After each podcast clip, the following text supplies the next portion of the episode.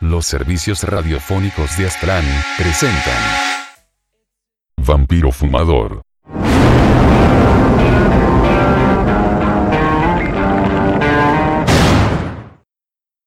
El tren con cara de payaso.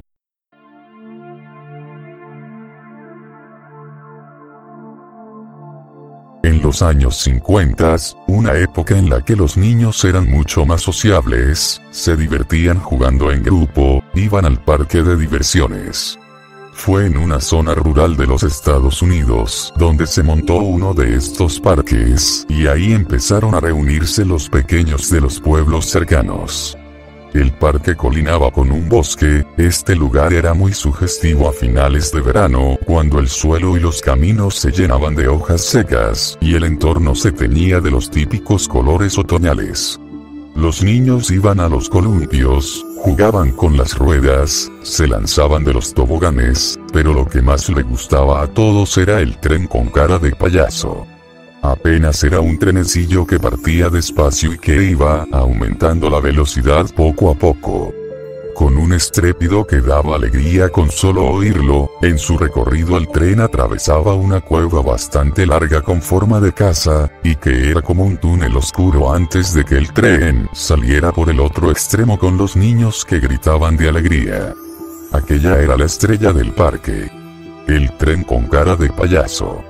El parque era un lugar en el que era muy difícil lastimarse, incluso con el tren nunca había pasado nada, aunque por supuesto el funcionamiento era bastante primitivo. De hecho los gases que salían de la chimenea eran tóxicos, pero esto no era algo que importara, pues la idea de seguridad que tenemos hoy en día en aquel entonces era impensable, aparte el escape del tren no intoxicaba a nadie porque estaba al aire libre. El problema era que muchos niños lo frecuentaban casi a diario.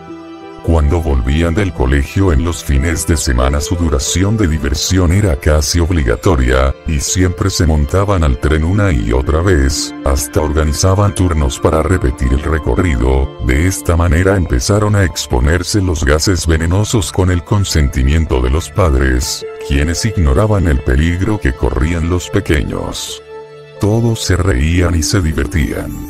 Tanto los niños como los adultos se lo pasaban muy bien. Un mal día el tren se estropeó lleno de niños, y con la chimenea echando humo el tren se detuvo justamente dentro del túnel. Los chiquillos se veían y gritaban contentos ignorando lo que les esperaba, además ahí adentro estaba oscuro, y pobre del cobarde que se le ocurriera escapar, aquello era lo más emocionante como cuando se va la luz en casa y uno es niño. Se rieron. Hasta que la risa comenzó a apagarse lentamente. Pasaron un par de horas y una madre llegó aterrorizada al parque, no porque fuera hora de buscar a su hija, sino porque unos niños impulsados por el instinto que les hizo presentir el peligro habían hecho lo que sus compañeros les habían prohibido.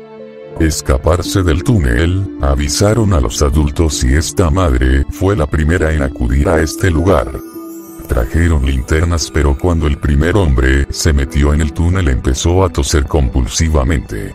En ese mismo instante el terror se apoderó de todos los adultos que estaban presentes porque entendieron lo que había ocurrido, el gas de la chimenea del tren había asfixiado a los niños. Llegó la policía que por fin pudo acercarse al tren, los niños se habían quedado dormidos dentro del túnel, las caras lípidas pero con una expresión tranquila, el aire vespertino se llenó de llantos y gritos de dolor. En los años 90 después de estar abandonado durante casi 40 años, alguien decidió nombrar este parque patrimonio del Estado. En esa ocasión para celebrar el evento, como suelen hacer los americanos reformaron todas las atracciones. Arreglaron los columpios, los toboganes, el carrusel y por supuesto volvieron a poner en función el tren con cara de payaso. Debería de ser un día de fiesta, pero se convirtió en una leyenda urbana que aún hoy en día sigue atemorizando a los habitantes de la región.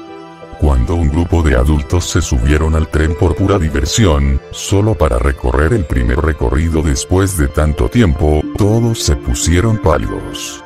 Se sintieron muy mal porque cuando el tren pasó por el túnel, se escucharon risas de niños.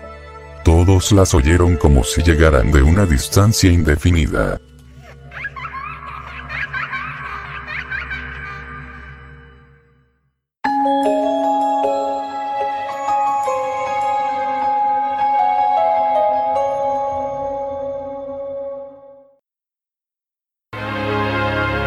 Los servicios radiofónicos de Aztlán presentaron